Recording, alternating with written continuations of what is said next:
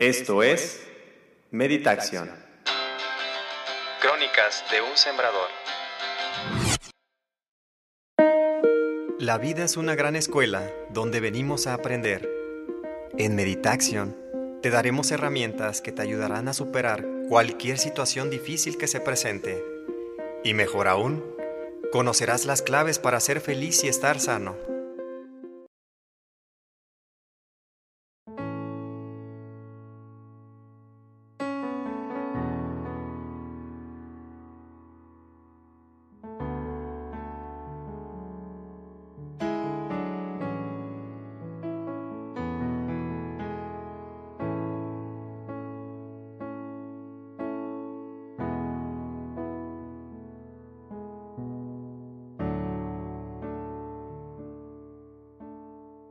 Episodio 2. Los cuatro cuerpos. Cuatro elementos.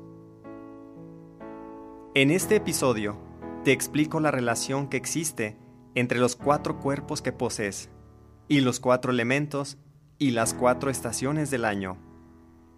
Antes de empezar con este tema, te pido que dejes en este momento todo el conocimiento que hayas acumulado en tu vida, los diversos cursos que hayas tomado Permite que un nuevo conocimiento llegue a ti.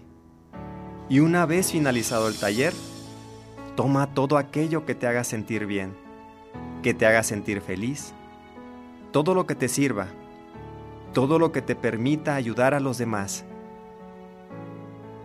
Inicio preguntándote, para ti, ¿qué son los cuatro elementos? ¿Qué te han dicho de ellos? ¿Y para qué sirven? Una vez que ya recordaste el concepto que tienes de los cuatro elementos y su función, te daré dos interpretaciones. Un conocimiento más profundo. Primer interpretación. Inicio preguntándote. Para ti, ¿cuándo inicia el año? El año real empieza con la llegada de la primavera la vida despierta. Lo vemos en la naturaleza. Hay un resurgimiento de colores, pájaros, plantas y flores.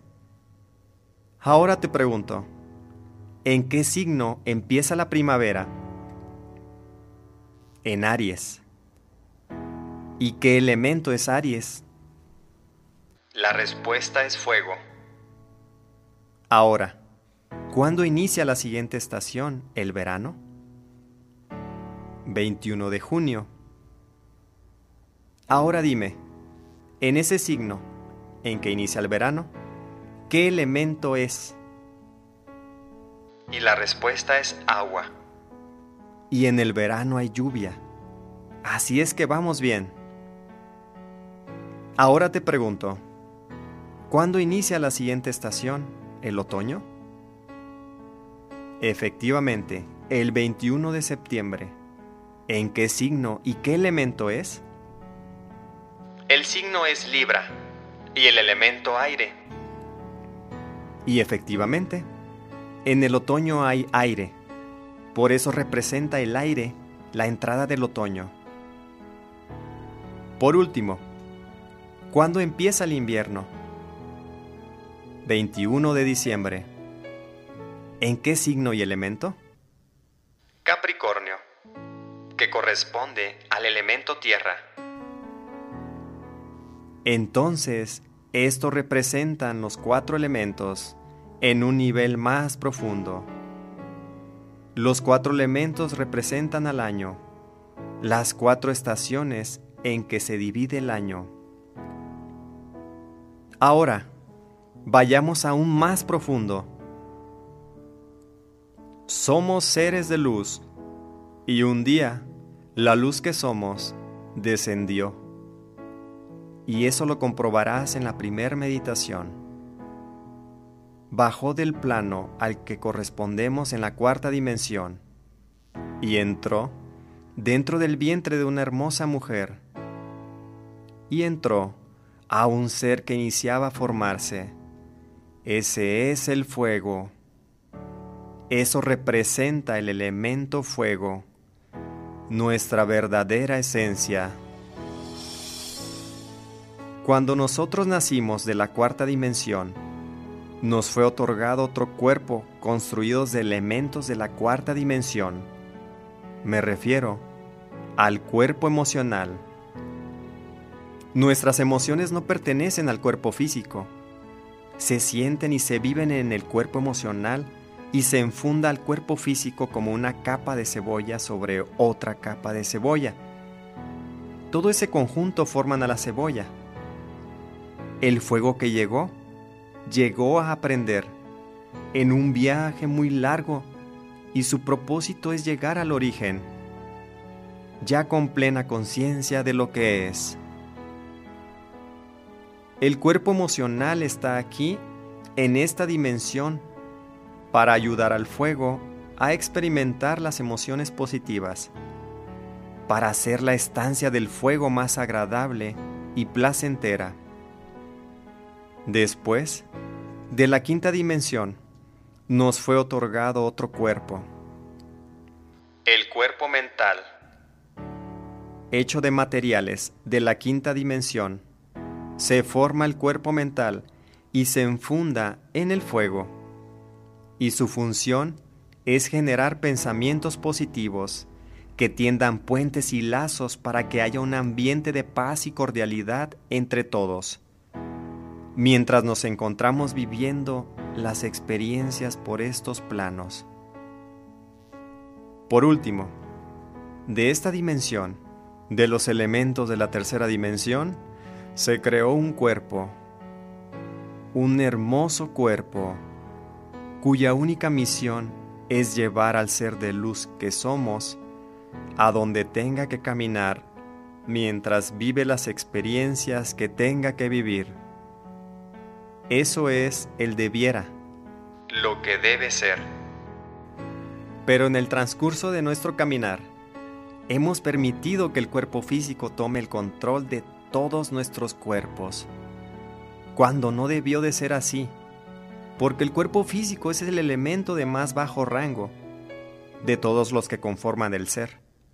Solo es un vehículo que sirve para transportarnos y le permitimos tomar el control de nuestras vidas y Él decide a dónde nos lleva, no el fuego, el ser que somos. Y Él decide qué debemos de sentir, no el cuerpo emocional. Y Él decide qué debemos pensar, no el cuerpo mental. Y entonces, siendo el de más baja vibración, es el que más errores comete en nuestro transitar y nos lleva a equivocación tras equivocación, haciendo muy larga nuestra estancia. A causa de que le cedimos el control al cuerpo físico, nuestra estancia en la tierra es un infierno. Así que debemos de alinear los cuerpos, y cada cuerpo debe hacer lo que vino a hacer. De esta forma, el fuego debe ser el que rige el que manda, el que tiene el control. Y tomar las decisiones y ordenar a los demás qué es lo que tiene que hacer. Si las decisiones surgen entonces del ser de luz que somos, serán buenas y para servir a los demás, a toda la creación en estos planos. Cuando esto suceda, el fuego que somos dará instrucciones al cuerpo emocional para que haga su papel y ponga la energía, porque las emociones son energía, para que lo que el fuego decidió se lleve a cabo, y dará instrucciones al cuerpo mental que haga los planes, que haga las ideas, que lleven a ese final que el fuego decidió, y entonces le ordenará al cuerpo físico que vaya donde tiene que ir a cumplir lo que decidimos hacer. Ahora, somos como bueyes de una carreta, donde cada uno está jalando para un lado. Entonces la carreta no se mueve, y peor aún, se voltea cada rato. Hagamos pues cada uno la parte que nos corresponde. El cuerpo emocional, ríndase ante las decisiones del fuego. El cuerpo mental, que ceda su voluntad ante las decisiones del fuego. Y mejor aún, el cuerpo físico, que solo esté ahí esperando órdenes de nuestra esencia. Cuando todos los cuerpos caminen en un mismo sentido, estaremos entonces tomando el camino de la luz, retornando a casa sin problemas, sin golpes, sin lamentaciones, sin daños.